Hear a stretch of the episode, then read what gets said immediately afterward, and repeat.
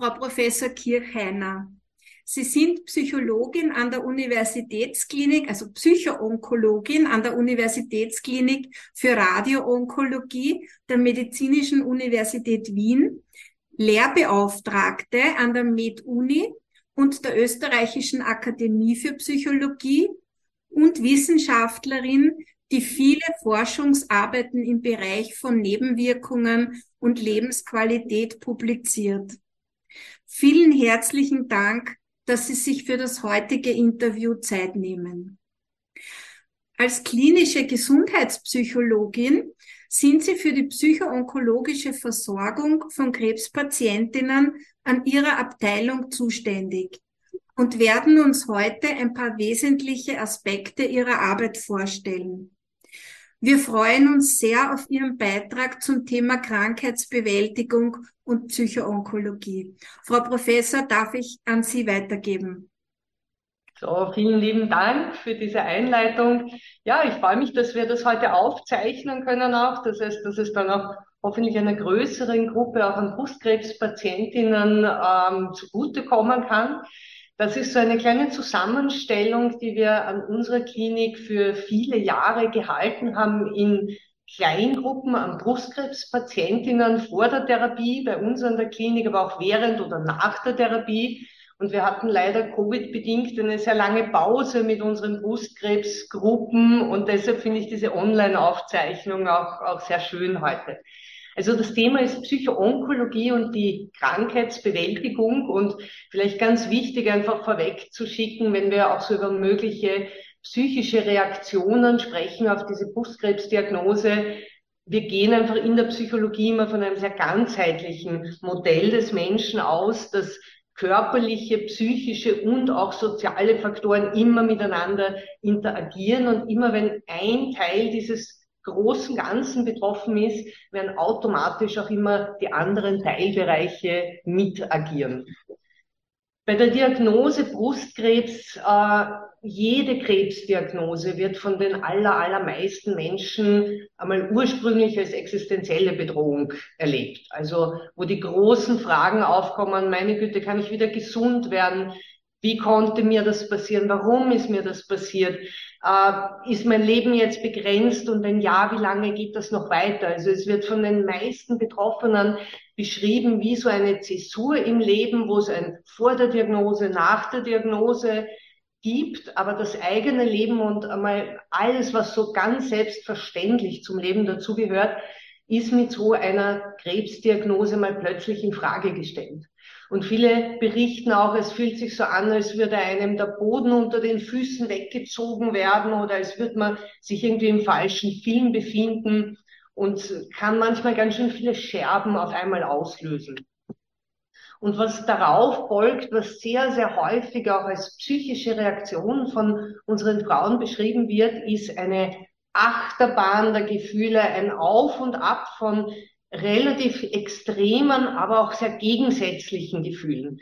Dass ähm, Betroffene berichten, sie haben an einem Tag unglaubliche Zuversicht und fühlen sich stark wie eine Kriegerin, sind voller Mut, voller Entschlossenheit und sagen, ich lasse mich durch nichts unterkriegen, ich schaffe das alles und am nächsten Tag haben sie so eine Phase von großer Enttäuschung, von Niedergeschlagenheit, von Trauer oder Verzweiflung, aber auch dann natürlich Gefühle von Ärger und Wut, gereizt sein, diese, diese erhöhte seelische Verletzlichkeit einfach, dass man das Gefühl hat, meine Nerven liegen blank, es braucht nur einen kleinen Anlass und ich explodiere und das Heferl geht über und ich habe das schwer unter Kontrolle alles.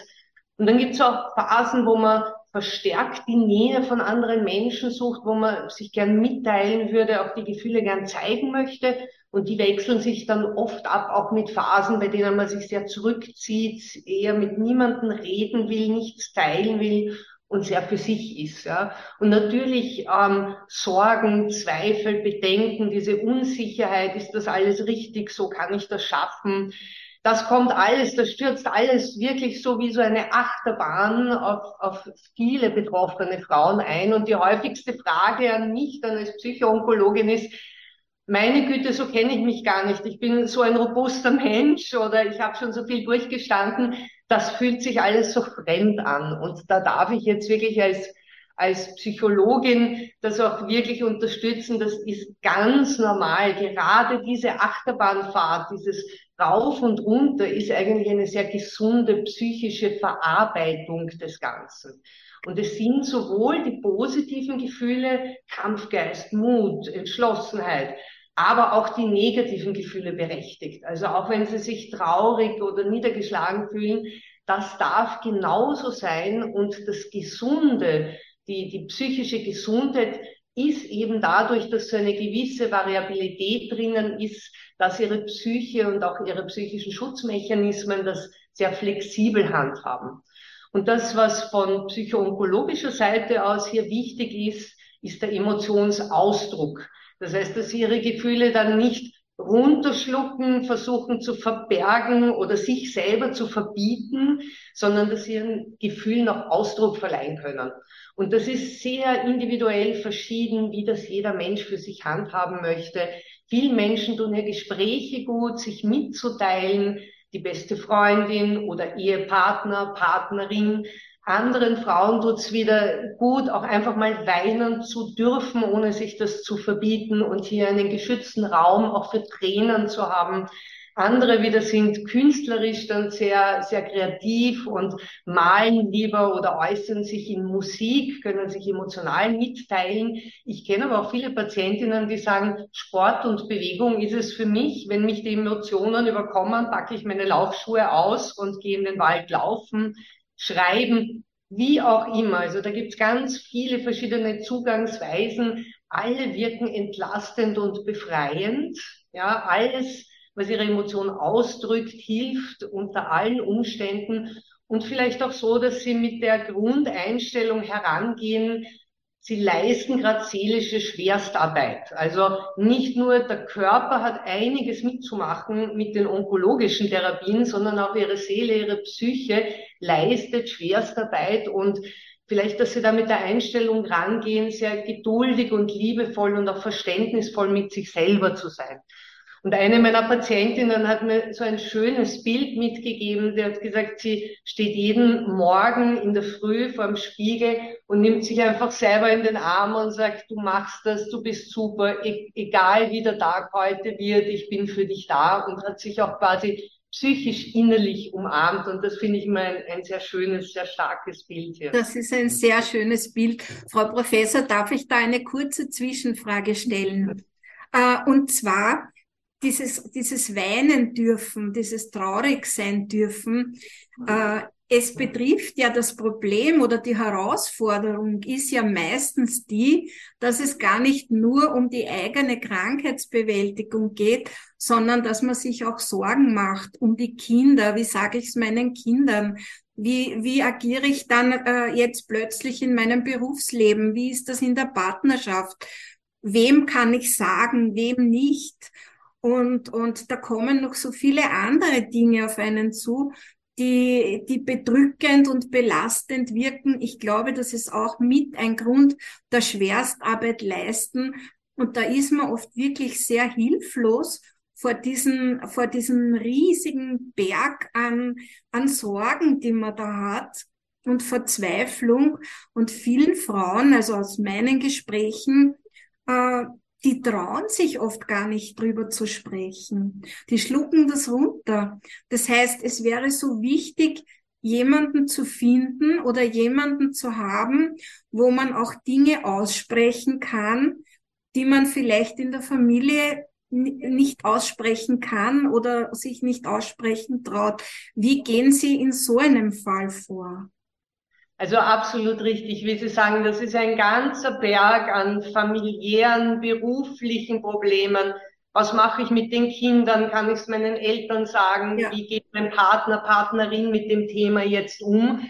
Dass das oft so unüberwindbar wie so ein riesiger Berg äh, erscheint. Und deshalb habe ich gemeint, ein geschützter Raum ist da oft ja. wichtig wo man sagt, das ist ein Raum, wo ich Vertrauen habe, wo ich auch mal auslassen kann, auch die Kontrolle, wo gerade in psychologischen Gesprächen, wo jemand anderer mir hilft, diese einzelnen Fäden aus diesem riesigen Knäudel auseinander zu separieren und eins nach dem anderen einmal fein säuberlich aufzurollen und zu sagen, okay, wo stehen wir?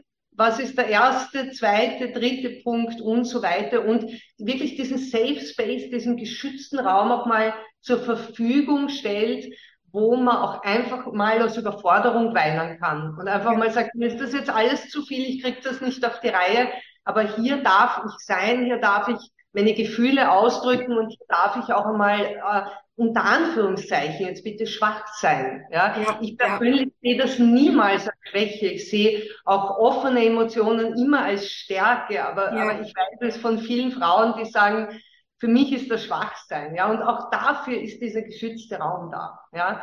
Das ist, die Frage ist besonders gut, weil ich gerade auch auf dieses nächste Thema recht eingehen will, dieses immer stark sein müssen, immer kämpfen müssen. Das hören so viele Betroffene aus ihrem Umfeld. Du darfst dich nicht hängen lassen ja. und nur wenn du stark bist, kannst du die Krankheit besiegen. Ich nenne das gern den Kampfoptimismus, ja, der so mit dem Holzhammer oft gern dann eingeprügelt wird von außen. Also immer wenn so ein Du musst dahinter steht, wäre ich schon sehr, sehr skeptisch und sehr kritisch, ja. Weil positives Denken ist per se was sehr, sehr Schönes und kann wahnsinnig viel Kraft geben aber nur dann, wenn es wirklich von ganz tief da drinnen kommt, wenn es wirklich frei so empfunden wird und auch den eigenen Emotionen entspricht. In dem Moment, wo das äußere Umfeld einem das einredet, man muss etwas tun, wird es zu einem Erwartungsdruck. Ja. Und dieser Erwartungsdruck macht auch einfach sehr viel kaputt, weil der macht auch, ähm, der, der übergibt Betroffenen auch einfach sehr, sehr viel Verantwortung, dass man funktionieren muss. Mhm. Ja. Und das richtet eigentlich psychisch sehr, sehr viel Schaden an. Ja, also positives Denken ist keine Zauberformel bei einer Krebserkrankung und es darf niemals als Zwang empfunden werden oder wirklich als Druck, der von außen an einen herangetragen wird. Weil viele Frauen sagen, wie soll ich denn kämpfen genau? Ja, ich wäre jetzt, kriege jetzt meine Therapien, meine Behandlungen, ich mache das eh alles brav mit. Was, was ist denn da jetzt der Kampf? Ja, und ich bin da sehr, sehr kritisch mit dem positiven Denken. Ich hinterfrage das auch wirklich immer kritisch und gerade dieses nach außen hin immer stark sein wollen, ja, zehrt unglaublich an den psychischen Energien und, und kostet sehr, sehr viel Reserve auch psychisch und ist da oft ganz, ganz schwierig. Ähm, ich habe das ähm, von einer Website, Krebs ist, wenn man trotzdem lacht. Ich weiß nicht, ob Sie das kennen, aber mir hat das wahnsinnig gut gefallen, äh, das Krebs-Bullshit-Bingo an Dingen, die man immer wieder ähm, von der Umgebung hört, ja, vom entfernteren Freundes- oder Bekanntenkreis, ja, so dass man dann wirklich schon abhaken kann, mhm. welche Aussagen man nicht schon irgendwo gehört hat. Und ich habe dann genau die rot eingeringelt, über die ich mich dann, also denen ich besonders kritisch gegenüberstehe. Dieses, du musst jetzt immer nur positiv denken und vorausschauen. Du darfst dich nicht hängen lassen. Und ganz beliebt, Krebs ist doch auch eine Chance. Ja. ja. Ja. ja.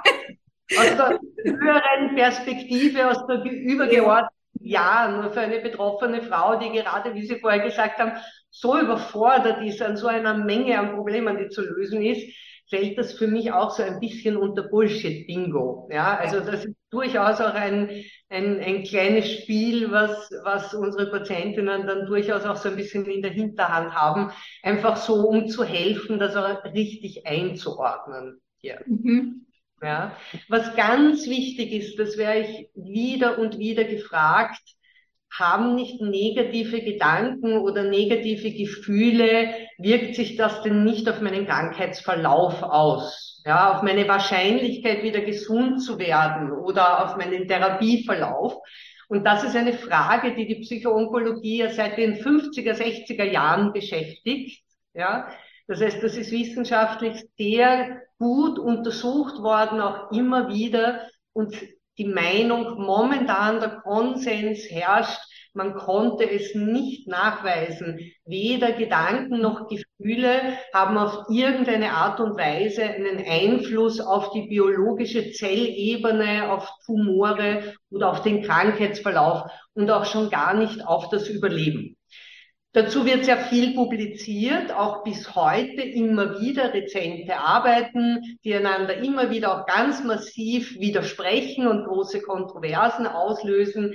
Wir haben bis heute keinen, äh, keinen hieb- und stichfesten Nachweis dafür, was meiner Meinung nach aber auch sehr entlastend ist, ja, weil stellen Sie sich vor, Sie könnten wirklich mit Ihrer mentalen Kraft auf der Zellebene irgendwas beeinflussen oder ändern was für eine unglaubliche Selbstverantwortung ja. sie dann auch hätten, ja, und wie viel Druck das machen würde. Ja, ja. Absolut.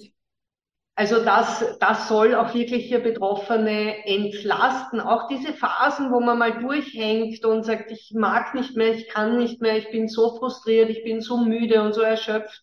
Ähm, und, und auch wo so depressive Phasen drüber schwappen über einen, auch die wirken sich nicht auf den Krankheitsverlauf aus. Im Gegenteil, noch einmal, ich finde die auch eine sehr, sehr normale psychische Reaktion in diesem Wellenverlauf. Da würde ich auch gerne äh, noch eine, einen kurzen äh, Frage vielleicht oder Einwand dazu geben. Äh, Frauen, äh, viele Frauen haben Schuldgefühle. Ich bin schuld, dass ich jetzt krank geworden bin, weil ich irgendetwas in meinem Leben äh, nicht richtig gemacht habe, weil ich irgendwen verletzt habe, weil aus irgendeinem Grund, ja, das passt für mich sehr schön zu dem, was Sie jetzt gesagt haben. Negative Gedanken äh, wirken sich nicht schädlich aus. Das heißt, es gibt keine Schuld für die Erkrankung. Absolut. Ist, ja. Absolut. Bis auf den kleinen Prozentsatz mit ähm, erblichen ja. Und ja, auch da ist keine Schuldfrage. Aber es ist keine ja. Schuld da, genau. Keine, die Mehrzahl. Das ist Schicksal, ja, aber. Das ist Schicksal, das ist eine Naturkatastrophe, die das plötzlich genau. bricht, ja. ja. Bei der absoluten Mehrzahl weiß man multifaktoriell auch gar nicht, was diese Brustkrebserkrankung überhaupt ausgelöst ja. hat. Und auch da geistern Mythen, auch durchs Internet, aber auch durch die immer noch Printmedien, aber auch Social Media, dass es sowas gäbe wie eine Krebspersönlichkeit ja. oder bestimmte Belastungsfaktoren im eigenen Leben, die dann eine Krebserkrankung ausgelöst haben. Auch das hat man sehr, sehr gut untersucht, wissenschaftlich. Und auch hier hat man ganz klar gesehen, es gibt weder eine bestimmte Persönlichkeit, die das Krebsrisiko erhöht oder anzieht, noch wird Krebs als einen Faktor durch Stress ausgelöst. Mhm. Stress kann sicher ein Rädchen in ganz, ganz, ganz vielen Rädchen sein, ja. Aber was genau die Krebserkrankung auslöst, auch hier ist, das ist immer noch nach wie vor unklar, ja. Also hier die Schuldfrage, ich weiß, es beschäftigt ganz viele. Warum hat mich das betroffen? Viele Menschen äh, schauen dann zurück in ihr Leben und versuchen zu rekonstruieren, vielleicht die Scheidung oder vielleicht ja. der Konflikt, den ich da gehabt habe mit meinen Eltern oder so und versuchen irgendwie einen Zusammenhang zu finden. Ähm, in der Wissenschaft hat man das über viele hunderttausende Betroffene drüber sich angeschaut und hat keine Muster erkennen können. Ja. Vielen ähm, Dank für, für diese schönen Worte jetzt. Danke ist gut, dass Sie es auch hier nochmal aufgebracht haben. Danke. Mhm. Was hilft jetzt bei der Krankheitsbewältigung? Meiner Erfahrung nach Wissen, Information, aktiv sich ransetzen und zu versuchen, auch die medizinischen Zusammenhänge der Erkrankung zu verstehen.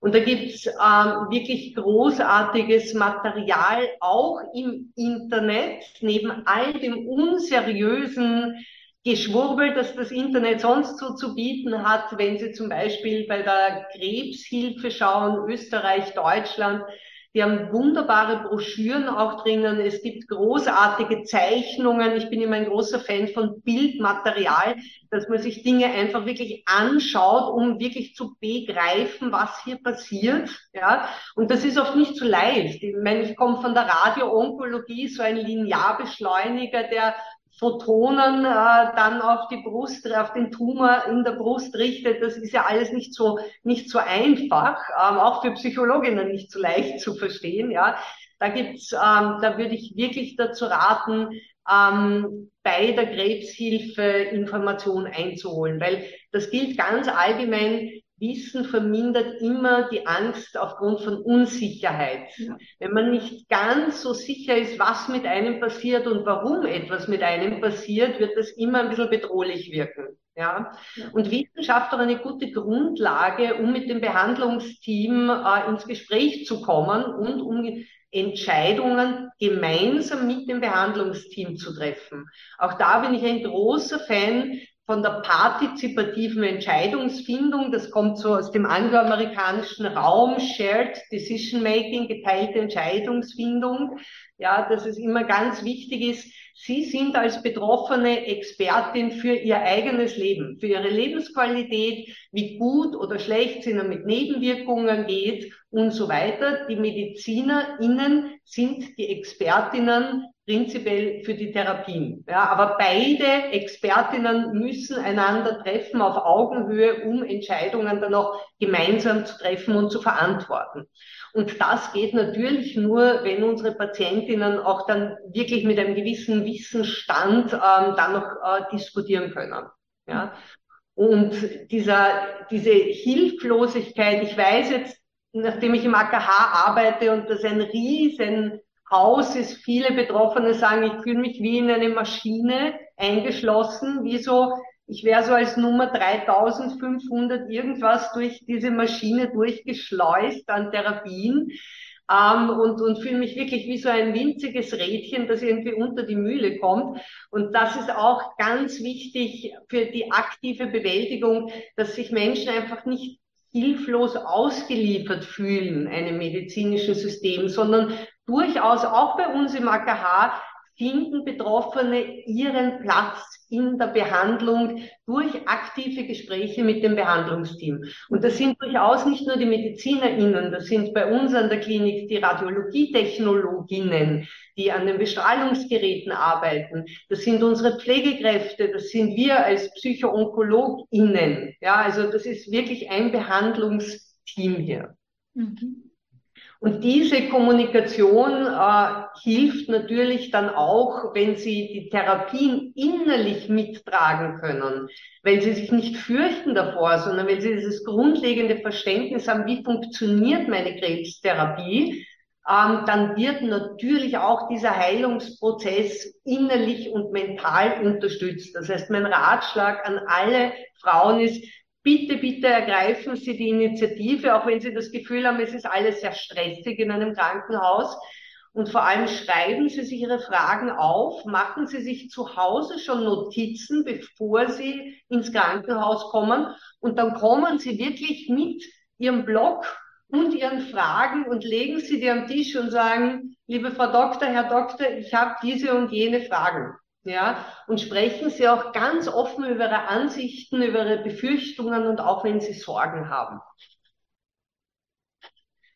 Wenn wir jetzt gehen ähm, zum Thema Gespräche mit der Familie, natürlich das Allerwichtigste ist, man muss Menschen um sich haben, denen man vertraut und denen man noch Gefühle zeigen kann. Ja, und Sie haben das vorher so großartig schon thematisiert. Wie zeige ich meine Gefühle innerhalb der Familie? Man will ja die anderen nicht überfordern damit.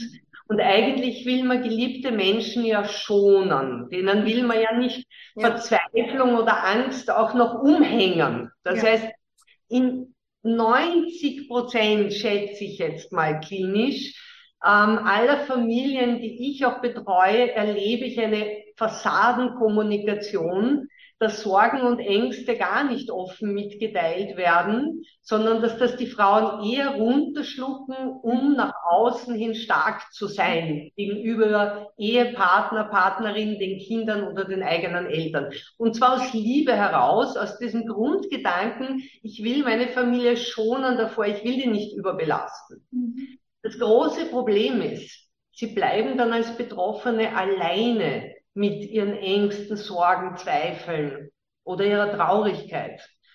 Und das entfremdet, das verhindert prinzipiell Nähe in der Familie. Und dann sind sie damit alleine, was, was überhaupt nicht hilfreich ist. Das heißt, es gilt oft wirklich offen Sorgen auszusprechen und auch Ängste auf mehrere Schultern in einem Familiennetz aufzuteilen, so dass die ganze Familie mittragen kann, auch diese Zeit der Erkrankung und der Therapie. Ja, und das ist kein Zeichen der Schwäche oder der Überforderung, sondern es ist oft eine unglaublich schöne Nähe, wenn eine Familie innerlich jetzt zusammenrückt, sich in den Armen hält und auch gemeinsam mal weinen können als Familie, weil das eine schwierige Zeit ist. Ja? Und dieses Teilen von Emotionen in der Familie wirkt immer befreiend und trägt gesamt dann auch zur seelischen Stabilisierung bei. Ja? schafft einfach ein sehr robustes Fundament, dass ähm, ja, seelische Belastung auf mehreren Schultern aufgeteilt wird. Ja. Neue Ziele finden. Ja, also wie ich am Anfang schon gesagt habe, es ist oft so ein, so ein, wirklich so ein Cut durchs Leben, das Leben vor der Krebsdiagnose und wie geht's dann eigentlich weiter.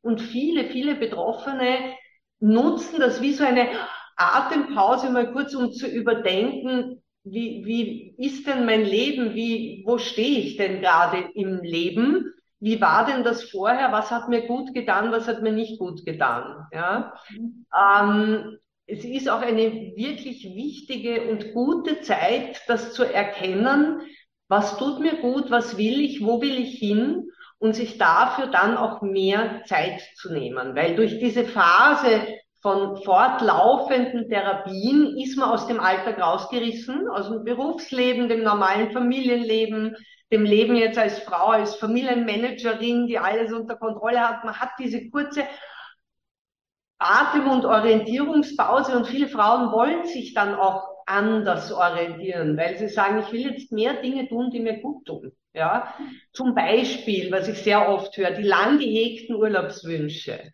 Ja, oder Hobbys, die man immer schon angehen wollte, aber man hat nie die Zeit dafür gefunden. Oder Beziehungen und Kontakte, die man so ein bisschen aus den Augen verloren hat, weil der Stress im Alltag immer zu viel war. Und so weiter, Hobbys pflegen, was auch immer. Das ist ja wirklich bei jedem Menschen was ganz, ähm, ganz, ganz anderes und individuelles. Aber der Kernpunkt ist, das zu nutzen, auch Wesentliches von Unwesentlichen zu unterscheiden. Wir kennen das alle in diesem Hamsterrad, in dem man irgendwie läuft und läuft und läuft und Dinge einfach tut, weil sie immer schon so waren, weil man sie immer so getan hat, aber eigentlich sind sie ziemlich unwesentlich. Und ja. gerade dann ist ein guter Zeitpunkt, sich von diesen Unwesentlichen zu trennen.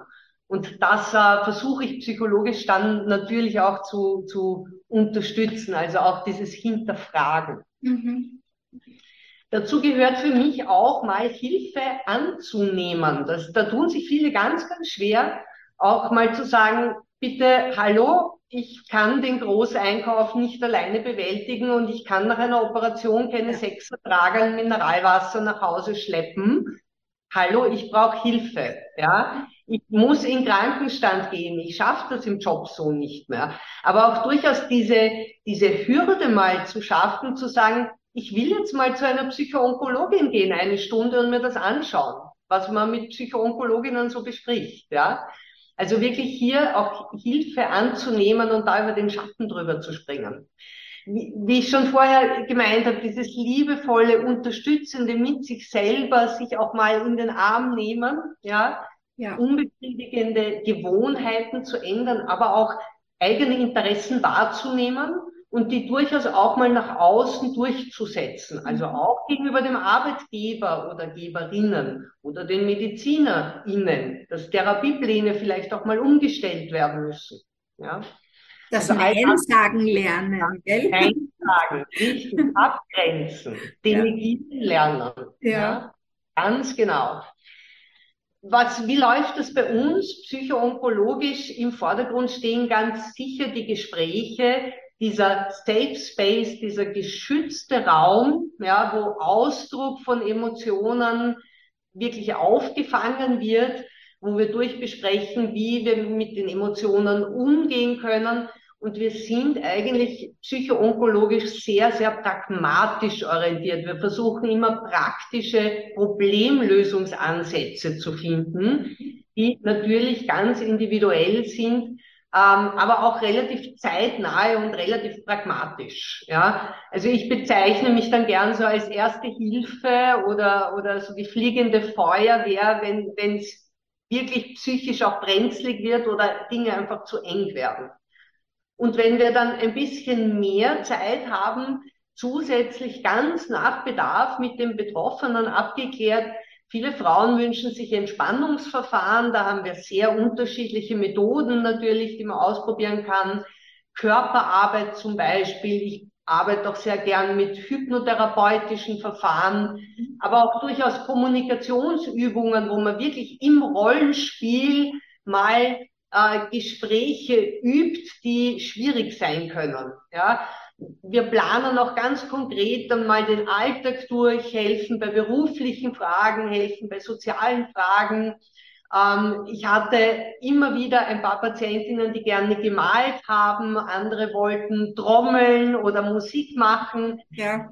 Organisiere dann auch gerne oder weise dann auch gerne in aktive Selbsthilfegruppen zu und vieles mehr. Ja, das ist sehr, sehr individuell. Psychoonkologie hat kein Standard-Routine-Manual, ja, was zu tun ist, sondern es ist einfach wirklich für jede Frau wichtig, die für sich geeignete Form zu finden. Nicht ja. alles passt für jeden, ja. Mhm, das stimmt.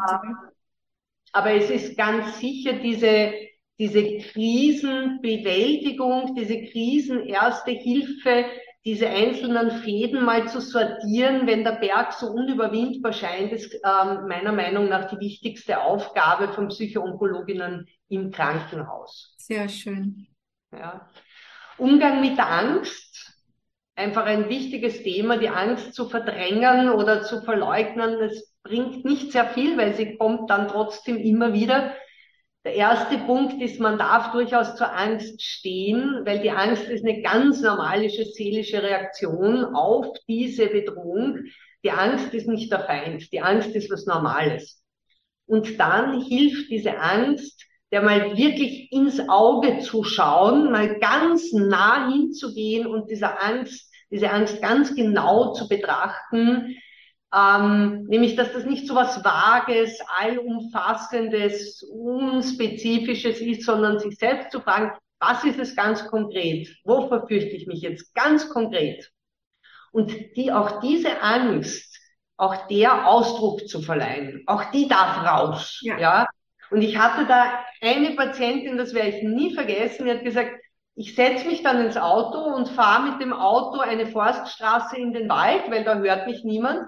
Und dann sitze ich am Lenkrad und schreie mir wie am Spieß meine Angst heraus und brülle und tobe, weil ich weiß, ich bin mitten im Wald und im Auto und das ist nicht peinlich dort. Und dann fahre ich nach Hause und bin total erleichtert, weil dann habe ich mir wirklich die Angst von der Seele geschrieben. Ja, und das fand ich, das fand ich so kreativ und so, ein, so einen coolen Gedanken, ja, Grundansatz. Ja.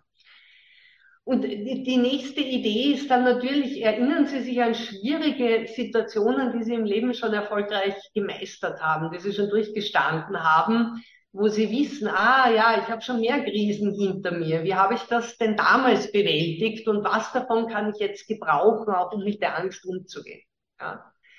Entspannungsübungen helfen da immer ganz gut, ja, e egal welche. Ich habe schon gesagt, wir haben ein ganzes Arsenal an Entspannungsübungen ja. im Repertoire.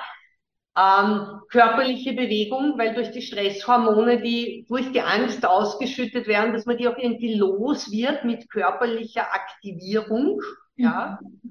Und ein heikler Punkt, aber ein ganz, ganz wichtiger, für den schlimmsten ja. Fall planen. Ja.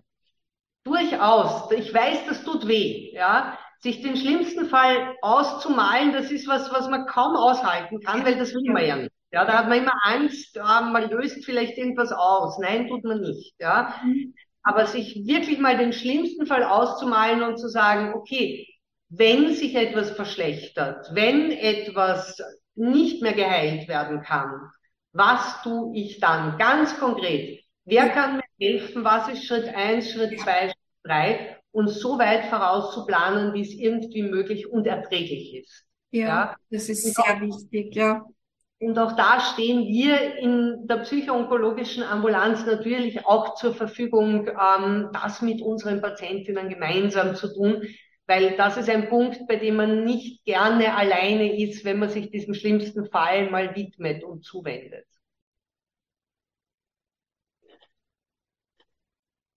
Wenn ich darf, würde ich Ihnen gerne, Frau Professor, zum Thema Planen noch äh, eine Frage stellen, beziehungsweise ich habe in meinem Buch auch äh, darüber geschrieben, wie Menschen, die im Sterben liegen, äh, oft noch überlegen, was waren die fünf Dinge in meinem Leben, die ich gern gemacht hätte und nicht mehr machen konnte.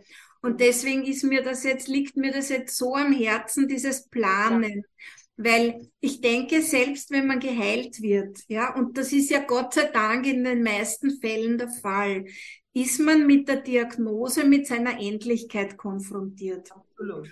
Und wenn man da beginnt, ja, es ist sowieso ein automatischer Prozess, dass man das Leben überdenkt und, und alles noch einmal Revue passieren lässt, was passiert ist, was nicht passiert ist. Aber ich glaube, wenn man es in dieser Phase schafft, so wie Sie gesagt haben, zu planen, alles durchzuplanen, dann kann eigentlich nichts mehr passieren. Im, selbst im Fall der Fälle. Ja. Wir, wir haben so ein bisschen das Motto, auf den schlimmsten Fall vorbereitet sein und auf den besten Fall hoffen. Genau, dass das dann nie eintrifft. Genau, ja. genau. Weil Plan A wird immer sein, ähm, wieder vollständig gesund zu sein, ja. mit jeder Therapieoption. Da arbeitet ja auch die Medizin mit Volldampf dran, ja, dass, dass wirklich alles ausgeschöpft wird, um äh, Betroffene wieder gesund zu machen.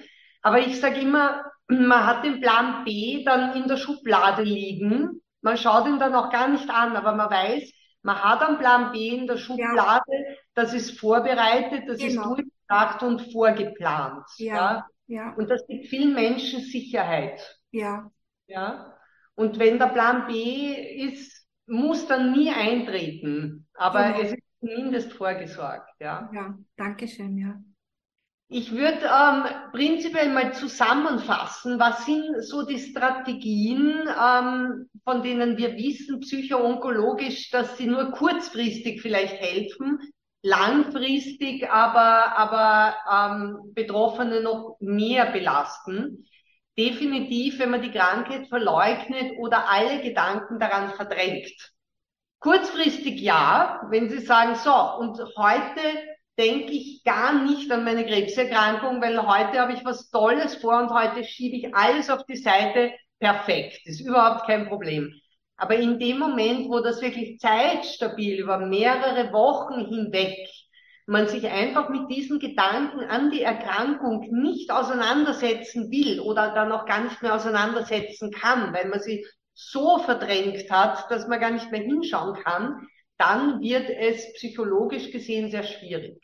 Ja, auch wenn man sich über viele Wochen hinweg, also alles zeitstabil gesehen jetzt, sozial isoliert und viele Wochen hinweg sagt, ich will niemanden sehen, ich will mit niemanden reden, ich will meine Gefühle mit niemanden teilen, wenn man seine Aktivitäten aufgibt, die Dinge, die einem immer Freude gemacht haben, wenn man seine Hobbys aufgibt, seine Kontakte komplett abreißen lässt, ähm, wird das sehr, sehr schwierig. Ja.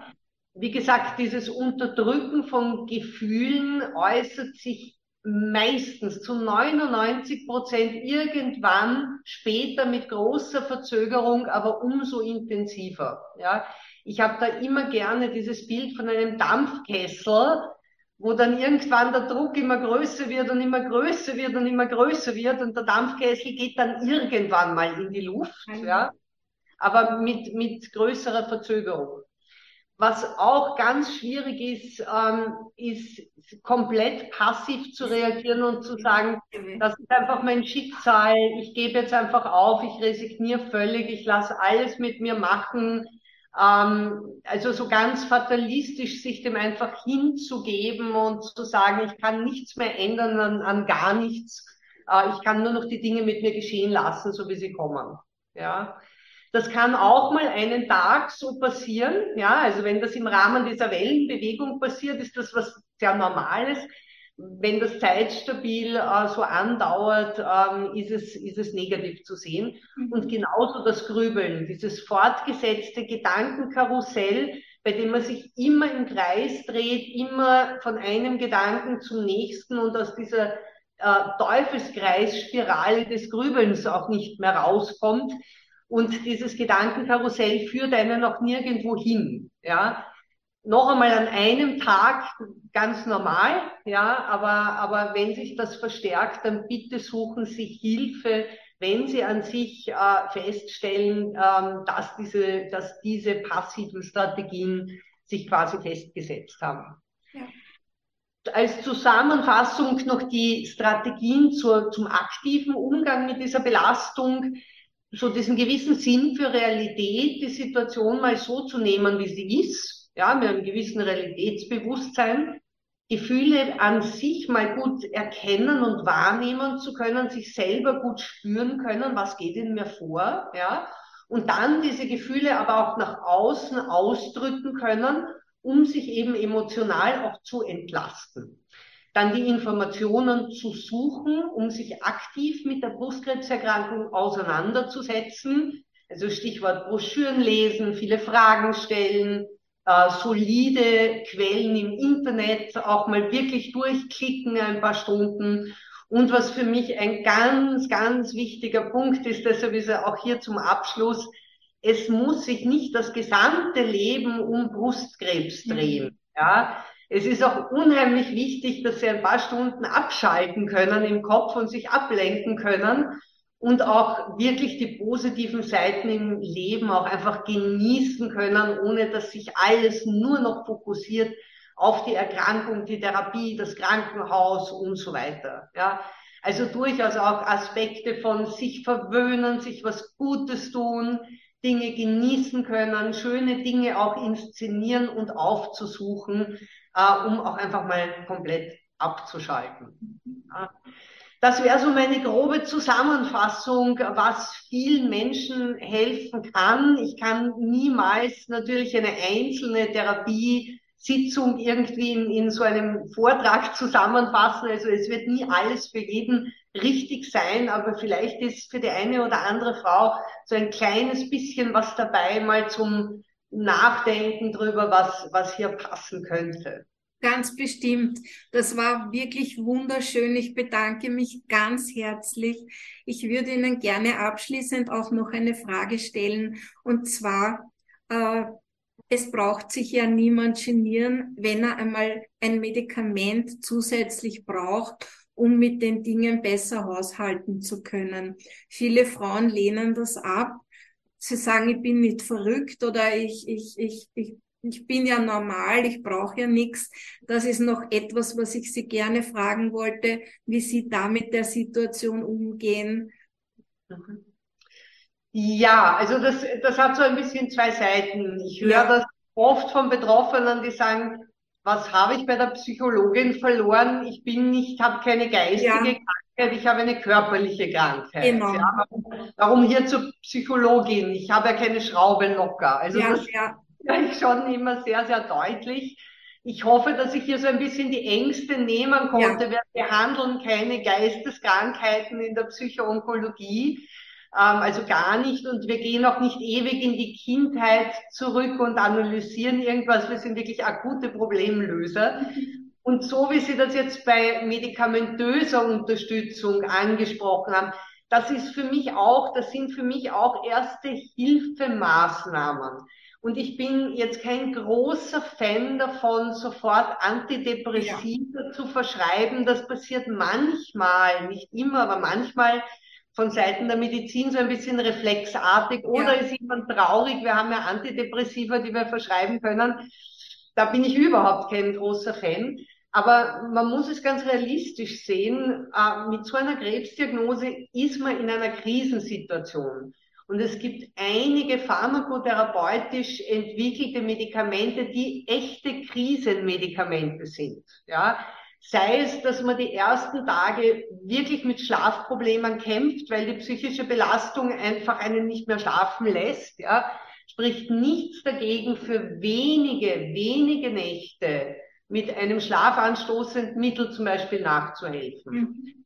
Oder wenn Betroffene von sich wissen, zum Beispiel, Sie haben Platzangst, Sie werden leicht klaustrophob Und sie wissen aber, sie müssen eine Untersuchung Ja. machen, wo sie in einer engen MRT-Röhre liegen. Und sie Ja. wissen im Vorhinein schon, das wird schwierig für mich. Mhm. Genau dafür gibt es angstlösende Medikamente. Das sind Notfallsmedikamente. Das ist durchaus nichts, was man ähm, über die Dauer hinweg einnimmt, sondern das sind wirklich für Krisenanlässe, wo man dann aber auch, ähm, sage ich mal, nicht zu stolz sein sollte, das in Anspruch zu nehmen. Ja, Mhm. also medikamentöse Unterstützung als Überbrückungsmaßnahme für Krisen, ja.